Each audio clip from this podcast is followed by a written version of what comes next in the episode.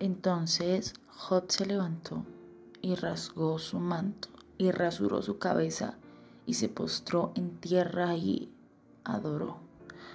Sí, adoró.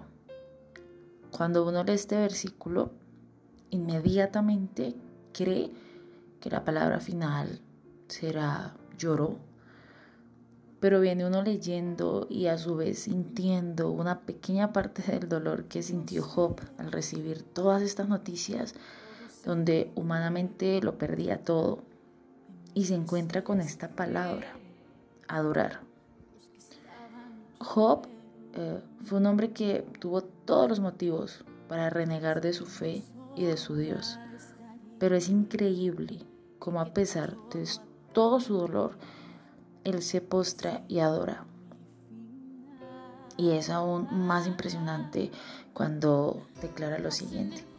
Jehová dio, Jehová quitó, sea el nombre de Jehová bendito.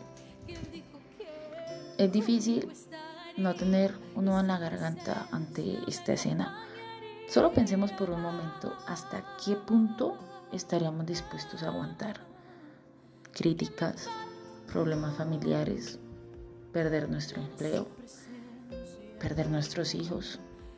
¿Realmente tomaríamos la misma actitud de Job? ¿Nos postraríamos y adoraríamos a Dios después de perder quizá a uno de nuestros hijos o a nuestra madre o a nuestro esposo?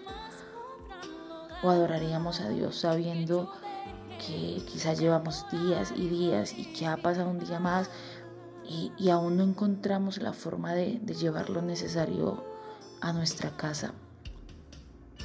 La vida de Job es un ejemplo de plena confianza en Dios y de cuál debería ser nuestra actitud ante las adversidades.